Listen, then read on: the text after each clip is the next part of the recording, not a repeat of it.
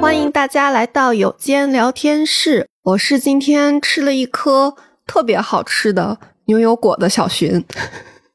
大家好，我是 Siki，我是今天把屋子收拾的锃光瓦亮，就等着我父母来检验的 Siki。哦，你是因为你爸妈来才会打扫屋子吗？对对对对，我们俩算是一个大扫除吧，今天真是。哦，那那得扫扫。听你那习惯的话，我觉得得可擦了。平时养狗以后，你就能会发现，就是要不你就天天擦，天天擦地，要不然你擦不擦地都是一样的。它掉毛吗？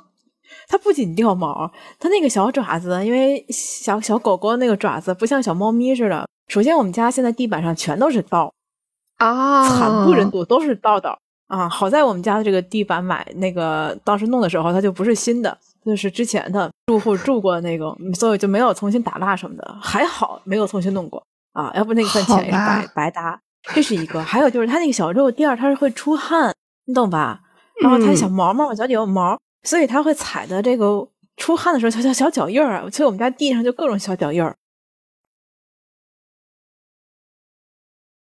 大家应该上一期听到的是二零二二年的 年终总结，是二零二二年我们当时突发奇想，就是在十二月，我因为那天还卡点儿了，十二月三十一号那天，就是当时录的时候没考虑到自己其实是剪不完的。然后万万没想到，二零二二年的年终总结是在二零二三年的年末才剪出来了。啊，我当时那个标题题目有写，就是如果可能有些有些朋友不看标题的话，听的时候可能会误以为我们写错了，其实没有啊，确实是二零二二年的一个总结。然后那里面刚好就是回顾了一下我们呃最初的几期节目，我觉得也是能接得上的。呃，然后我们今年这个节目放上去的顺序呢，其实跟我们录制的那个顺序有点不太一样的。我在当时是稍微结合了一下我们录的那个主题，做了一个调整，所以这个咱们的顺序，嗯，二零二二年和二零二三年是穿插着走的。这也解释了为什么那个声音状态不一样。因为二零二二年年底，大家应该都生病吧？我觉得差不多那段时间，然后病了以后，嗓子的情况呢就发生了一些变化，所以二三年和二二年的，嗯，声音状态听起来有些不同啊，就是因为这个原因。呃，然后呢，然后我想说什么来着？啥？我我为什么忘了呢？哎，忘了就算了吧，咱们就往后说吧。那我们今天这期其实没有什么明确的主题啊。我想第一部分的话，就是咱们稍微来顺一遍今年做了哪些节目。所以这两期节目，如果是新朋友来听的话，可能就能大概对我们播客节目有了一定的了解。我们今年首先最开始开年读的那本书是上野老师的《女生怎么活》，因为我们当时同步有做了一个。读书会的那样的一个社群活动啊，咱们是所以做了几期。然后《女生怎么活》这本书，当时我们在二零二二年确实也有提到的。我跟你说，我剪那个节目的时候，我在想，哎，当时我们说，哎，这个明年做一下，就是有几期节目就没有管，你知道吧？然后当时说做一下，但有几期节目确实有做了的，还挺有意思的，就听那个回顾。然后我们。最开始做的是《女生怎么活》这本书，然后后来后来到中途这本书做完了之后呢，我们中间穿插了，嗯，看了那个日剧，就是《重启人生》，基本上是在那个阶段去看的。对，所以《重启人生》我们也做了两期。后面的三月的主题的话，就是 Siki 的主题，Siki 介绍了那个小川蜜的三部作品，然后这三部作品的话。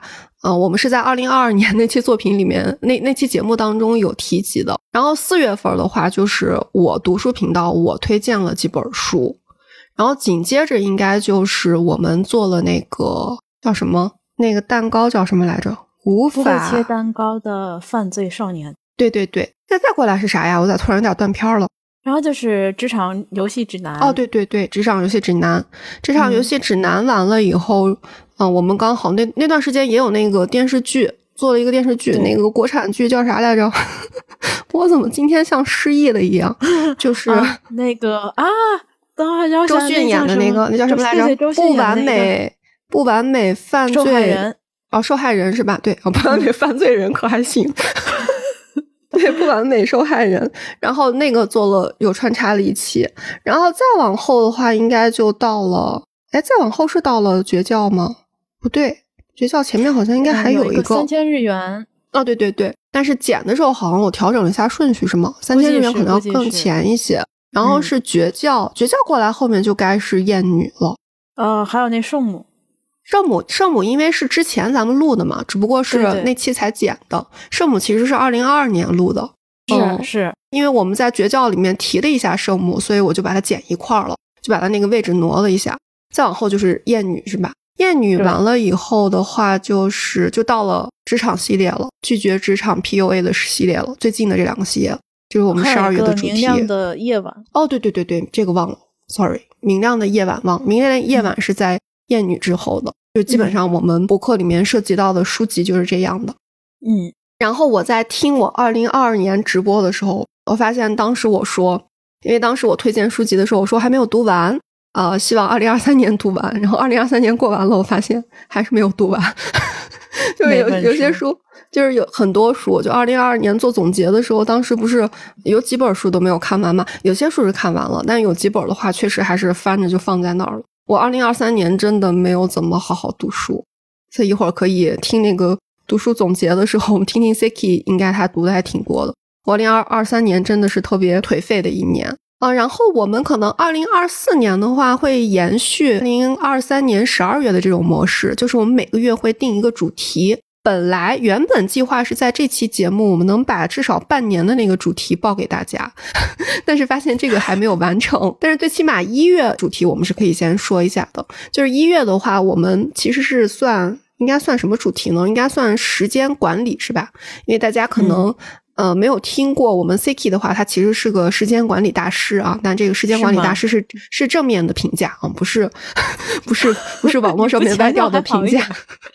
就是他确实是一个特别厉害的人啊，就是能把一天二十四小时给掰成四十八小时过的人啊。所以咱们到时候可以让他给大家讲一讲，嗯，怎么样在兼顾那么多事情的情况下，还能做的这个有条不紊吧。然后呢，配合着这个主题，我们也会有一本书。呃，这本书的名字我忘了。那本书的名字叫做呃，My Time 是什么的？Me 吧，Me Time，反正意思还是就是要呃创造属于自己的时间的那本书，所以是跟这个主题相关的。也就是我们在可能眼下会变得越来越忙的情况下，怎么分配时间吧。一月份的我们差不多主题是这个啊，那之后具体后面几个我们确定了以后，我们会陆续在节目当中提，争取提前告诉大家，这样大家如果有兴趣的话，你可以提前跟着我们一起读，然后到时候这个节目上来的时候，你就可以知道，哎，我当时在读书的时候好像跟他们想的是一样的，想的不一样的，也欢迎大家给我们多多留言啊，因为我们发现那个反正怎么说呢，就只要是上上野老师的作品，那个互动就挺还还挺热烈的。哦，不过上次是那明亮的夜晚那块儿也有几个朋友在那互动，而且我当时看我好多留言，我就会当下当下就是想差了，后来才发现，哦呦我的妈呀，就是觉得好不好意思呀。不过就这样吧，反正留言都留到那儿了啊，就大家见谅。我这个人的那个思维就是比较活跃，有的时候不知道跑到哪儿去了。好，这是我们差不多一个回顾，还有一个展望，然后我觉得没了。然后接下来的时间我们说啥呀？可以说一说，就是。首先，我们可以其实跟现在在做的东西已经不太一样了。最开始的时候，我记得我们想做一个节目，但是单纯的那个时候就是想做一个节目，没有想好要做什么。然后后来就说，嗯，找一本书，按着书的内容去慢慢的来来理，让书带着我们去去做这个播客节目。然后后来的，其实最一开始的时候，我我以为我们想做的是跟日本相关的一些文化类的东西。因为最开始咱俩还做过什么茶道啊，日本是是饮食什么的，嗯，然后后来呢就变成了一个书籍推荐了，然后我就发现，反而是因为是做书籍推荐的东西，我就在这两年里面看书看的还挺多的。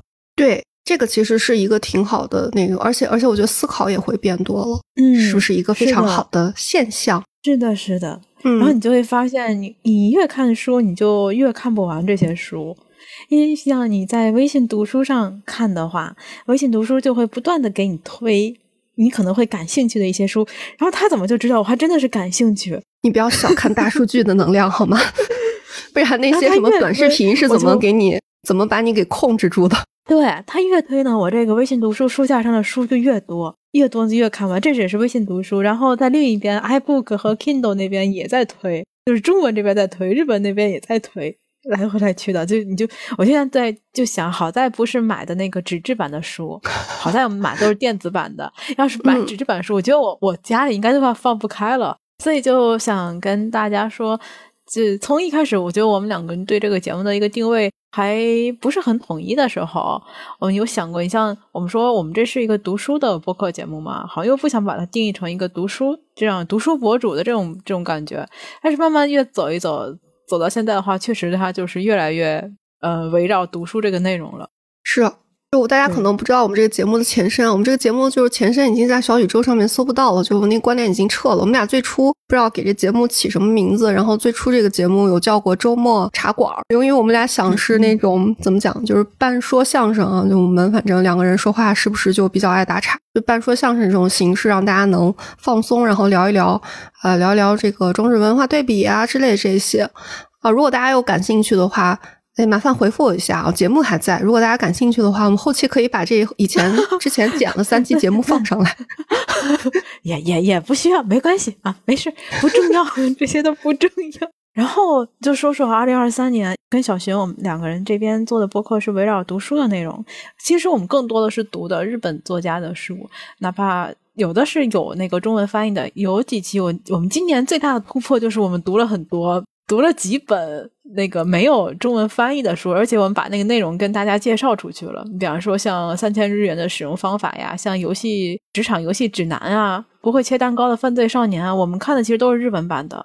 嗯，还有我第四期的那本书也是四月份对对对对对，四月份女儿的，嗯嗯，基本上都是。所以这是我觉得我们今年最大的一个突破。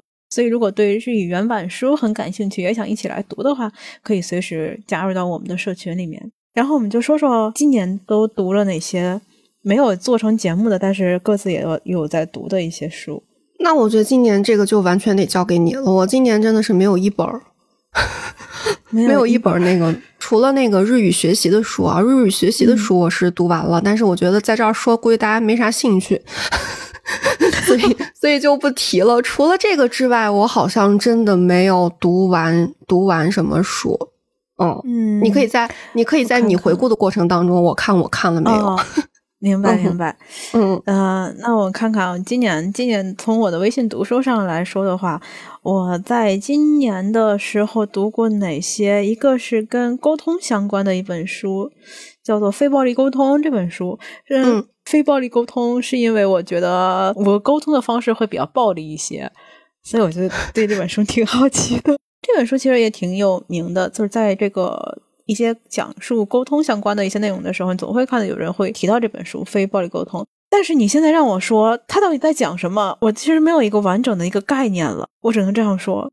哎，这是我想解决的问题。就是我后来想，就是二零二四年，我希望我能边读书边把这本书，就是能按那个思维导图给它做出来，这样我才觉得我给它读进去。啊，其实我有随手写笔记，就是读书笔记。但是，即便写完笔记，我脑子也没有留下东西，那就证明这本书给我留下的印象不是很深刻。就是这样，可以这样说。就尽管它很好，我去读，但它没有留下很深刻的印象。好的。这是一本，然后呢，在今年的时候还有读到的一本书是，就我们在节目里没有提到的，就是哎提到一点点，但不多，就是我厌男那本书。对，那本书是读厌女的时候，我们稍微有提到了一些。嗯，对，厌男的那本书，它是一个法国作家写的，是一个小册子，非常简短。然后之前这本书其实争议性也很大，然后包括我身边的朋友跟我提到这本书的时候，他嗯也也也对这本书。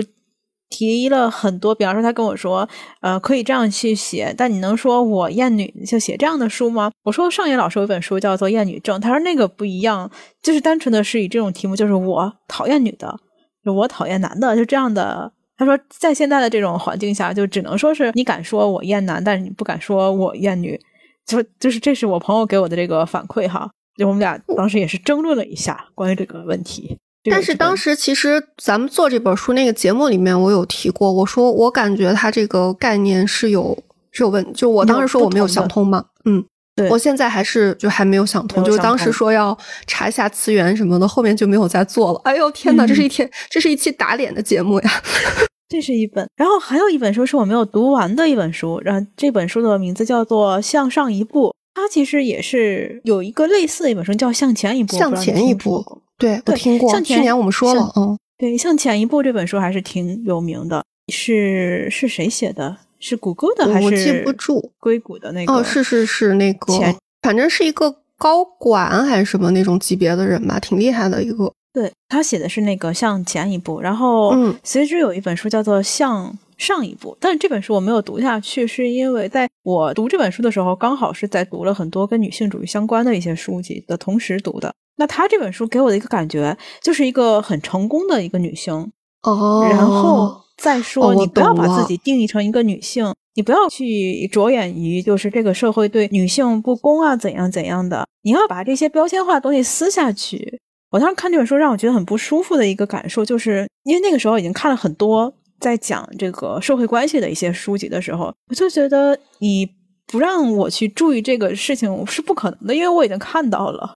那确实是，所以它就是有点像借了那个书名的感觉吗？因为它应该是向前一步之后出的吧？向前一步确实好像应该是全球的畅销书的那种感觉。是的，是的，这本书所以给我的感觉不是很舒服，我没有把它看完。而且我在点就是写我在微信读书上去写，我觉得这个撕标签的这句话给我的感受的时候，看有人给我留言，然后他留言的意思就是在讲说让我去看另外的一本书，是讲什么呢？讲这个认知，就说你要改变你的认知怎么怎么样。我当时想，我不需要再改变我现在的认知了，因为我已经看见了这个事情，这个感觉，你已经觉得你不需要再改变自己的认知了，所以说就。就是跟本身就跟你的认知不一样，就没有必要再改成跟他一样的这种感觉，是吧？但我听你说了，我还挺想看看的。你可以去看看。嗯，其实我我是想等我再有时间的时候，我还是想回来再去看这本书的。这本书的名字叫做《向上一步》哈，有感兴趣的同学，大家小伙伴们可以去微信读书上搜一搜。这是你怎么跟我一样呢？现在感兴趣的管谁都 管谁都叫同学，同学。好，然后再往上走，再往最近走的话，最近看的呃那本书是《小山和小山之间》，这是我明年可能有找机会想要去聊的一本书。它跟那个《明亮的夜晚》其实我是在一起看的，也是一个女性社群里面大家的推荐的一本书。嗯，它这个书的有一个小标题叫做《我的妈妈不快乐》。嗯，我为什么对这本书感兴趣呢？是因为它的背景，这个小说的背景哈，是说一个在日本留学，然后在日本工作的女生女孩，她嫁给了一个日本人，然后她怀孕了，然后她怀孕期间呢，她她妈妈国内的妈妈就说：“我来过来照顾你。”然后她妈妈就不远万里的过来照顾她了。然后，嗯，这个这个女生和她妈妈之间是有一些隔阂的，有一些代沟的，就是他们从小的这个关系上，原生家庭是她父母是离异了，然后呢，妈妈跟她一起生活。曾经还有一个，在他嗯还小的时候，家里是有一个一个有过一个弟弟的，但是他已经没有印象了，因为那个弟弟出生不久后就死了。他是讲了这么一个故事，所以他是讲的呃母女之间的关系。这是个小说，我看这本书觉得很有代入感，是因为它里面描述的这个女主的一些情况跟我有点像，然后妈妈那个形象其实跟我妈不是很像，但是母女之间那种感受 让我觉得啊理解。好的，我记得好像这个我们应该放到了二月份，是吧？就是二月份，然后同步的话，我们是打算去读那个角田光代的《坡道上的家》。家，哎，是叫这个名字吗？好像是想，如果没有改变的话，到时候如果大家对这个主题感兴趣，可以关注一下我们二月啊。但是我根据我们俩的性格的话，哎，这个说不准。对，随时可能会改。我们最大的特点，我也是一个爱跑题的人。然后小学也是一个爱跑题的人，然后我们两个在一起呢，就是更容易很很很容易会跑题，哪怕 定了一个计划定好了，也会跑题的。那有提纲基本上没有用啊，主打一个随意。没错，也小山和小山之间，这是最近读了这本的书。然后如果说其他的一些跟可能我们做播客节目更关系不大的，像什么一些读书笔记啦、营销笔记啦。最近还在看那个小马送的《卖货的真相》，就这些书。然后最最最近在看的一本书，其实也是上野老师的，是上野千鹤子的《午后时光》，这是微信读书推给我的。我一看它又很短简短，我就给你拿到最最近看的不应该是王大可的那本书吗？你昨天还在跟我说，我还没看完呢。一会儿我要跟大家说那个上野老师的这个《午后时光》，我以为它是最新的一本书，后来我一看它的日语，就是那个 Hidori no Go。Google 还是什么来着？嗯，应该是二零一几年的时候出版的日文版。就是因为今年不是它火了之后，就有一批书都被翻译出来了。对对对，嗯啊，这本书其实也很有意思啊，是年轻，就是还不能叫年轻时候，该是十年前的商业老师他的这个人生相关的一些内容。对对对。哦，那我我可以考虑放一下明年。哎，啊，很介于这个吸粉的能力的话，明年还是想放进去。哎，我们这直接把中真话给说出来了呢。这可怎么能好呢？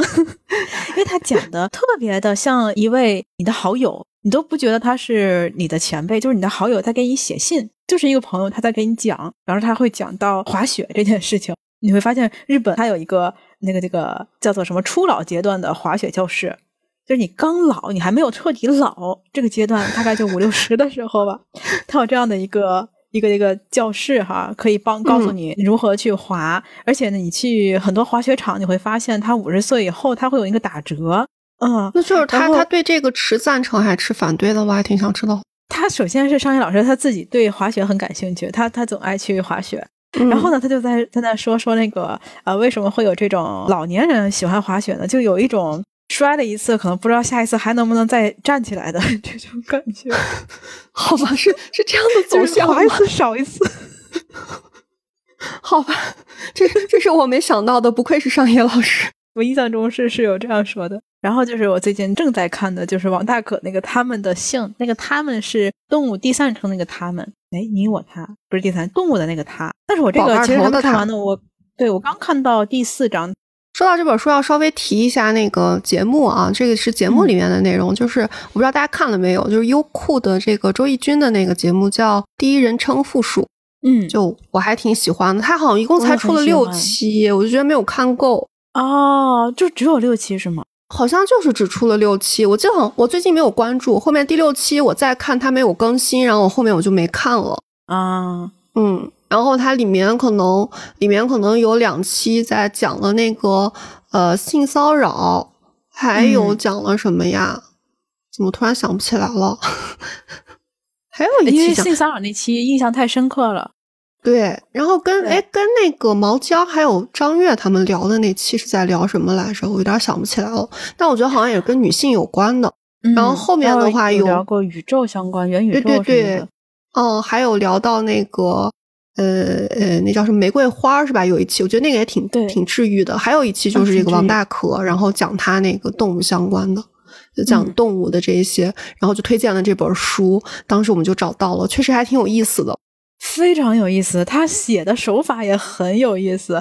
首先，这个王大可是一位研究动物的动物学相关的这个博士，嗯，所以他对动物内容是非常了解的。但是他的研究方向也非常的垂直，他就研究动物之间的性哈。就研究这个内容，呃，我看的时候，我第一刚开始看的时候，我会总带入就是人类的观点，比方说它里面会提到像蜘蛛啊，或者是一些动物哈，嗯。嗯，它这些动物它们会雌性会要求雄性去给雌性更多的东西，比方说蜘蛛的话，它会包一个营养包，就是雄性会包一个营养包给那个雌性，然后雌性就是拆那个营养包，拆完它好吃。在它拆吃的过程中呢，那个雄性就跟这个雌性发生了交配。所以，如果你这个营养包如果包的不够大的话，那雄性可能它吃完了，你还没来得及交配，它可能一脚把你就给踹了。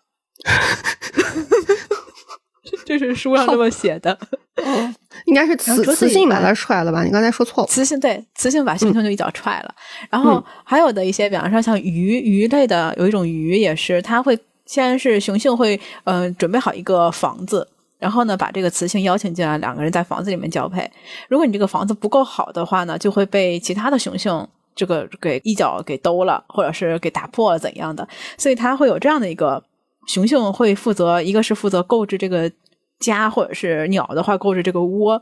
然后雌性的话呢，会需要雄性给一些相对应的更好的吃食，更雄壮一些。我就不自主的会带入到人类观点里面，我就会想，哎，你看这个是不是跟我们人有点像哈？你看人的话，就是我们的观点里面就说男性要负责这个买房子、买车，然后你才能结婚。哎，要是从大自然角度来讲的话，似乎这个哈引申过来、延展过来，人类嘛也是动物的一种，似乎这个习以为常的这个习惯，它其实其实是大自然的选择，是吧？我就会这样去想，对肯定是越，而且是越越原始越有一样的地方吧？我觉得。哎，然后我就跟我的另外的一个同样看这本书的朋友去沟通的时候，他说：“你不能这样去看，因为那个是动物嘛，你不能说人人是动物的一种，但是人已经不完全是动物了，对吧？你不能把人跟狮子一样去比较。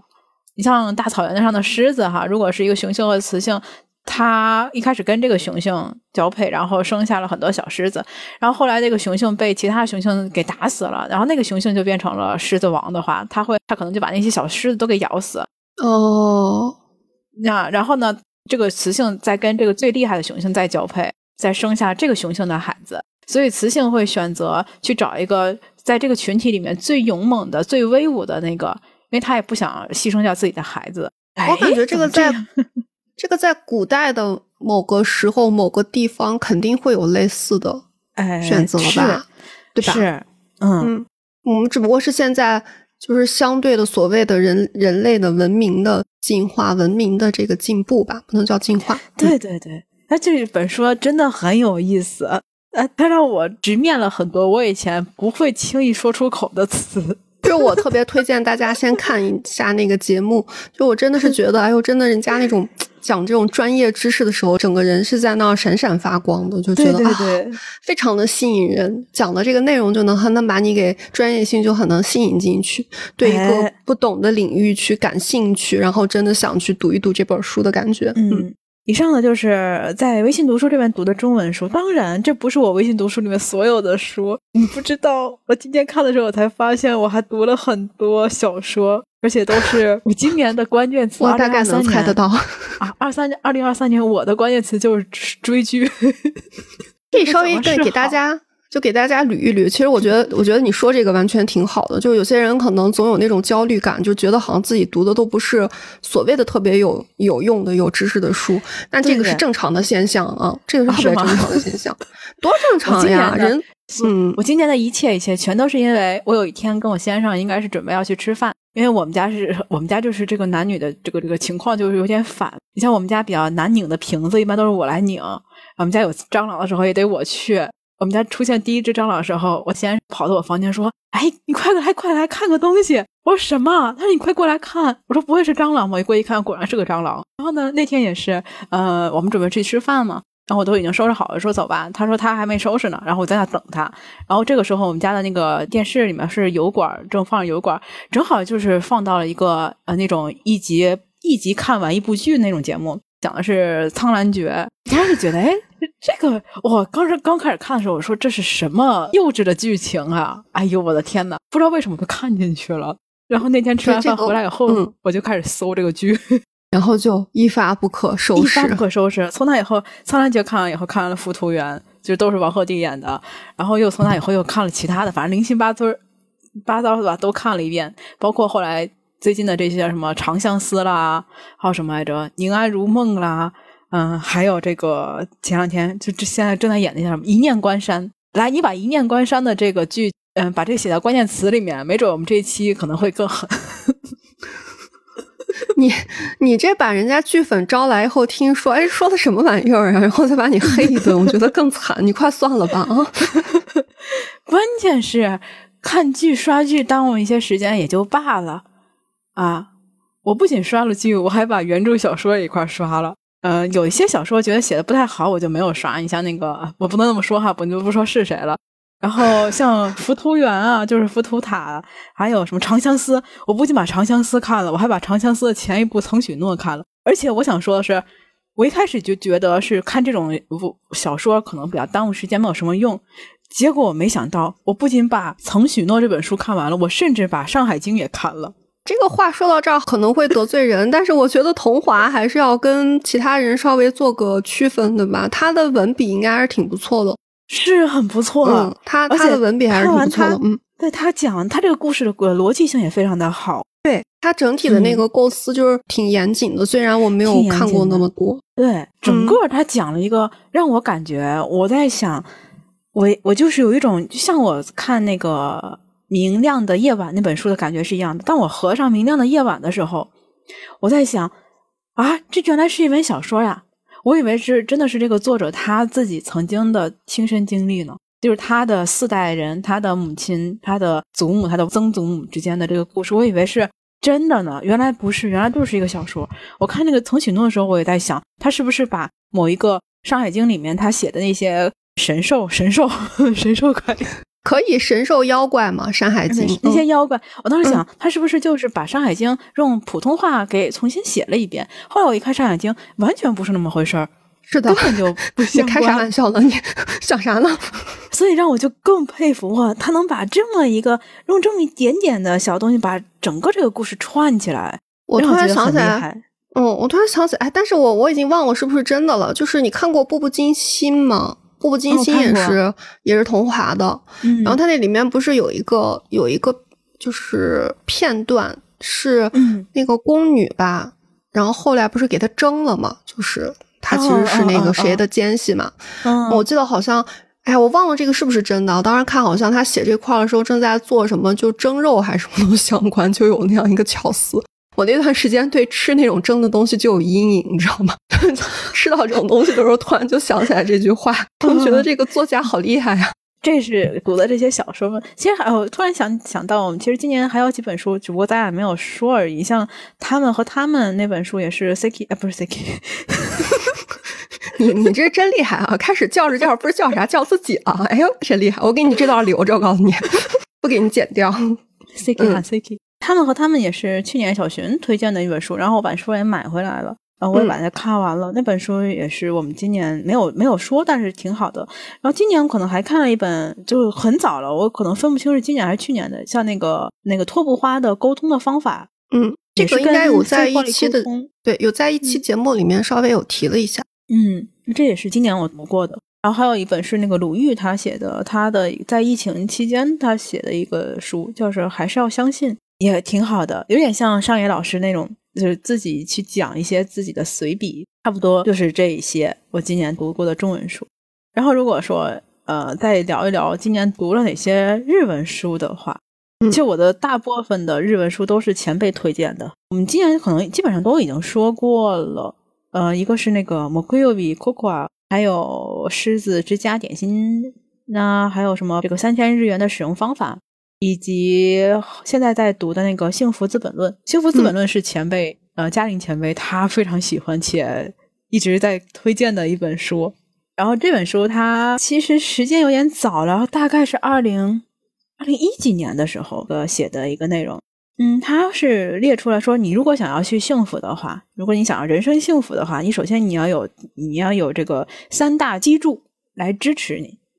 这三大基柱呢，它分别就是这个经济资本，还有就是社会资本，还有就是人际资本，这么三大支柱。然后他也分析了说，现在日本社会上，呃，一个就是八种不同类型，就是这个三个支柱不同的情况下的八种类型的不同的生活方式。然后里面就讲到了我们以前看那个《东京贫困女子》里面，他跟那个《东京贫困女子》的那个作者，他引用了他的一些内容，提到了，比方说，呃，有的人，我们首先要先知道他那个三个基柱，金融资产其实就是讲的那个那个那个有钱没钱就是钱，对吧？人力资本就是你能不能通过你的个人，然后去换取钱，就是工作吧，可以这么想，工作然后拿到钱。还有一个就是社会资产，这个社会资产就是你的人人际关系啊，怎么样，有没有人缘？然后他讲到日本有一个呃一一种类型，我们知道日语有一个词叫做“离阿军”，是吧？现充，嗯，现充，对对，现充。然后对应那个现充还有一个词，广有人脉啊，时间大大的有，但就是没有钱，哇就嗯这么一个类型。嗯，像哪些人呢？就是日本有这样的一群类型的年轻人，他们就是没有固定的工作，以这种打工赚零钱为主。然后他们呢会去，比方说就是人际关系特别好。我有这个朋友，他在肉店打工，他可能就拿得到那个这个肉店的一些打折券，或者是员工价。啊，他就负责，比方说从这个肉店里买一些便宜的肉，然后分给大家，大家一块去 barbecue 啊什么的。然后想吃 barbecue 了，但是又嗯想吃烤肉，但是没有这个钱去店里面吃一顿，怎么办呢？就是跟这个肉店的朋友说，然后他就买一些肉，然后再跟在超市打工的朋友说，然后大家各自买一些这些东西，然后一起去某一个开车去某个地方，然后一起 barbecue。然后这一顿饭大家拼摊下来，一个人也没有多少钱，而且吃的也非常也还不错，挺快乐的。嗯他就觉得这个生活很快乐。呃，他的一年的年收可能也就是一两百万，有点像那个三千日元里面的那个跟老奶奶关系不错的那个男生。啊，懂了懂了，对，明白他是这样的一群人。你说他生活的拮据吧，他自己不觉得他生活拮据，他觉得生活的还挺好的。在日本有嗯这样的一群人，然后他也不会去考虑他的养老问题，也不会担心这个生孩子啊什么的，他们就是单纯的就是在这个区域里面跟这些朋友，他们这些朋友叫做一次们一次一次莫能问吧，简称就是跟这些人一起，你在这翻一下，嗯，长在这翻长长聚的一些朋友嘛，经哦常会因此聚在一起的朋友，不然你后面没哦对对对解释，人要不会日语的话，莫名其妙。嗯对，就是讲讲的这样，就给我印象比较深。然后这本书它后面去讲的一些内容，就偏向于呃，我觉得有一点老生常谈。那天跟前辈还在说，我说你感觉他后面讲的就是老生常谈了。比方他说，你想要实现自我价值的话，没有必要是为就是一直要工作，因为你想通过工作实现自我价值，这个是永远都不可能实现的。它里面还有提到一些好玩的观点，就是作为一个萨拉利蒙，就是公司职员，你公司职员的话，你你拿到的这个作为一个打工人，对打工人，你 嗯打工人拿到这个工资是远远没有你自由职业者。为什么呢？因为同样工资的这种情况下，打工人其实交的税更多。哦，这个是在日本这个嗯情况下哈，我不知道国内是怎样的，因为我们以前有嗯聊过，就日本的这个国民保险。还有什么后生年金之类这些东西？你像我们在公司里工作的话，我们交的是后生年金。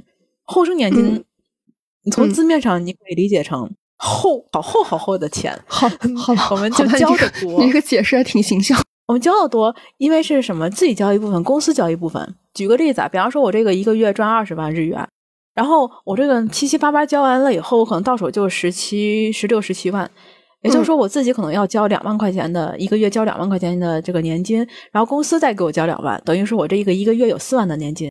但是呢，是如果你是自由职业者的话，你这是二十万，你基本上到手的话就是你也交，但是你交的会少，因为他交的是国民年金。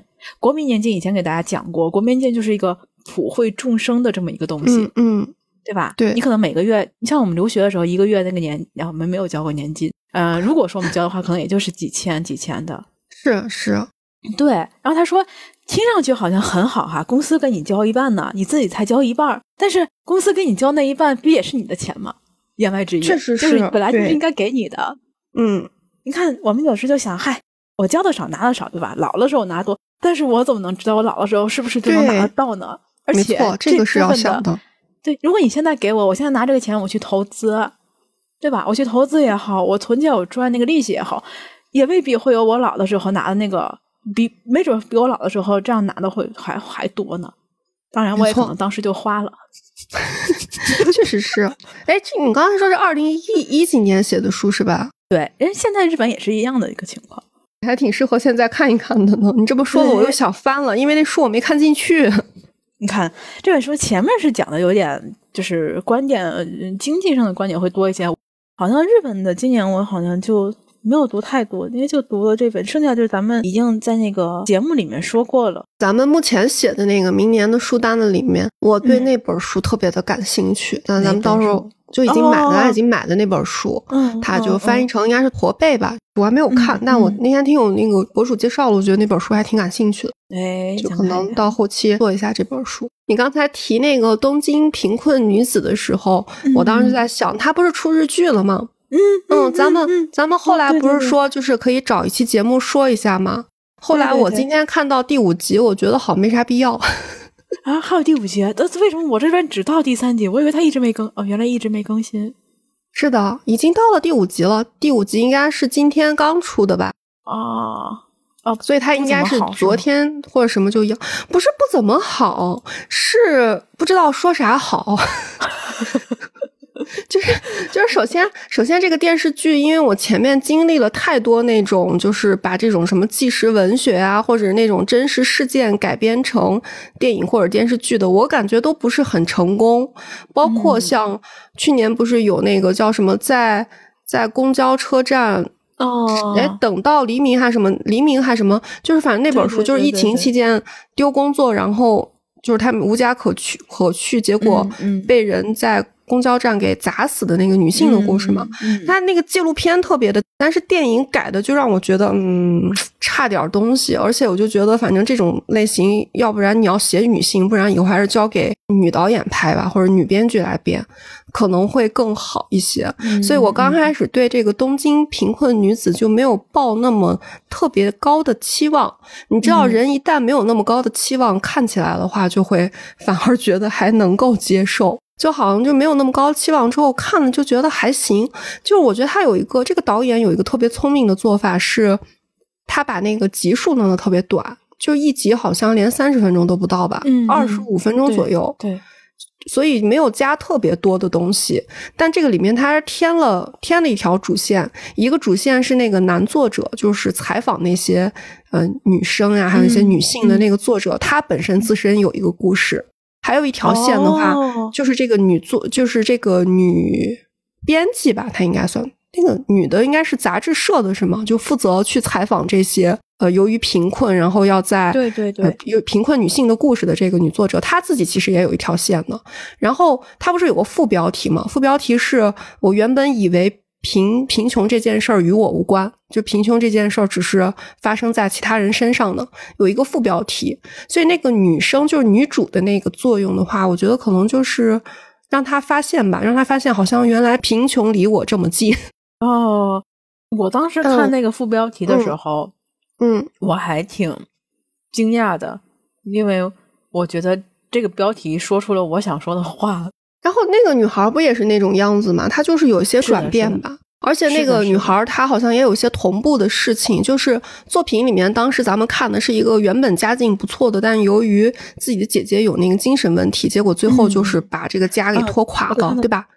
嗯嗯，有那样的一个例子，然后刚好呃，就是同步发生到这个电视剧的女主身上的话，就是她父亲从小家暴她母亲，然后不管他们，不管他们俩，结果后来就现在因为活不下去了，就是受到了政府的那个，就好像政府应该是那种询问的一个信件，就是问他有没有能力去赡养这个父亲，嗯。然后他刚开始就非常的纠结嘛，但最后还是决定就不去履行这个义务了，就不去嗯执行这项事情，有这样的一个转变，这是我感觉其实编的还可以的地方吧，就是反正没有我想那么糟糕，就反正就像我刚才说的，我对这类 电视剧已经没有那么大的期望了，但我还有一个特别特别特别深的感觉啊。